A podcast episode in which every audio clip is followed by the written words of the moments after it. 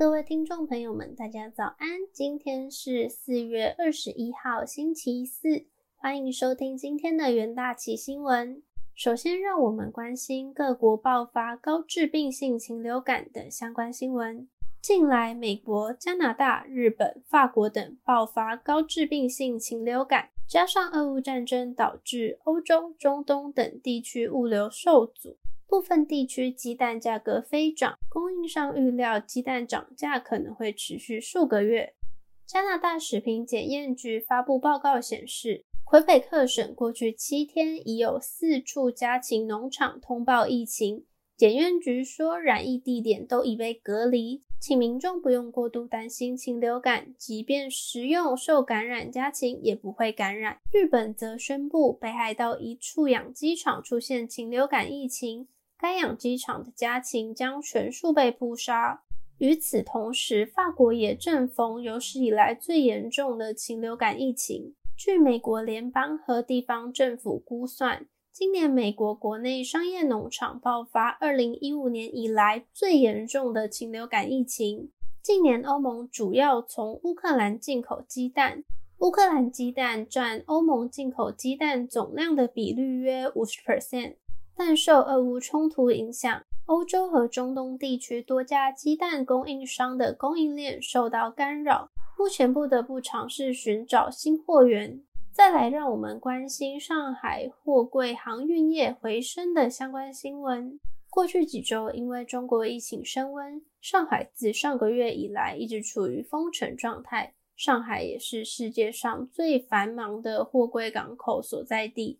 物流供应链遭遇挫折。香港文华船务创办人指出，由于港口本身仍然开放，因此还有船只往来，但仍需有货物进出。而中国这波疫情升温于二月下旬，官方对司机实行了严格的规定。这些限制使进出城市的运输成本更高，效率更低。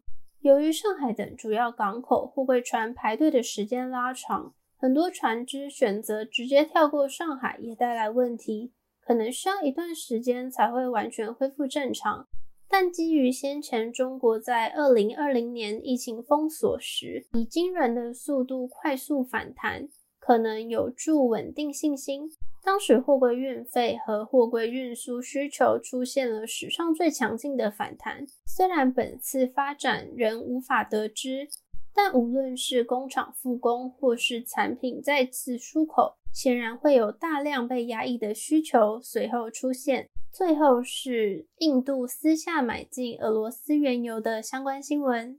印度官员和交易员透露，几家国营炼油业者正寻求私下交易，绕过公开招标程序，以获得更好的价格。印度不止买进俄罗斯主要原油，也罕见买进俄国远东的原油，而后者的买家通常来自中国。印度和俄国之间有长期商业往来关系，采购项目甚至包含武器。为了避免对俄国的经济制裁出现漏洞。美国曾警告印度不要大量买进俄国石油。美国总统上周还向印度总理挂保证，准备替印度分散能源进口来源。但俄国折价出售的石油还是极具吸引力。知情人士透露，印度炼油商四月到目前为止都没有透过公开招标程序买进任何俄罗斯原油。可能原因是他们错过原油之前更优惠的价格，因此改为私下协议，希望谈到更好的价格。虽然制裁连发让一些欧美主要油商主动避开俄油交易，但俄国便宜的原油仍获得不少买家青睐。目前，美国、英国都承诺要禁止俄国石油。欧盟虽然背负巨大的压力，但尚未跟进。再来进入到三分钟听股期的单元，首先关心友达期货。友达将于四月二十七号 Touch 台湾二零二二期间展示 MLED 先进显示技术，导入智慧车成果，并串联供应链生态圈，与富彩、达运、瑞鼎合作，让车用显示器再升级，发挥产业中效。友达董事长表示，受中国封城影响，扰乱供应链。四月面板出货将优先以库存支应，目前终端的库存均偏低，等待陆续到港后可支应终端需求。期价触底反弹，量价齐扬。再来看到台积电期货，台积电公告子公司发行三十五亿美元债券，为了在美国亚利桑那州的新厂建设筹集资金。并计划二零二四年起采用五纳米制程生产晶片，且三星近期内部爆发制程良率报告不实与所需资金流向不明等负面消息，印证市场对三星良率低及低价抢单的消息，并认为台积电晶圆代工地位难撼动，旗下小幅上扬，呈现三角形收敛形态。最后，让我们看到新兴期货。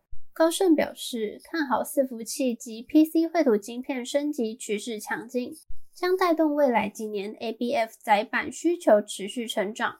预估2022年至2025年需求复合成长率达32%。尽管近年供应端持续扩产，仍预估2025年以前将供不应求，因此维持新兴买进平等。尽管市场担心需求疲弱和封城防疫，但经过此波修正后，期价已反映完大部分市场的负面看法，且四月营收渴望在五六月出货填补，看好新兴营收表现，期价大涨，攻上十日均线。以上是今天的元大旗新闻，我们明天见，拜拜。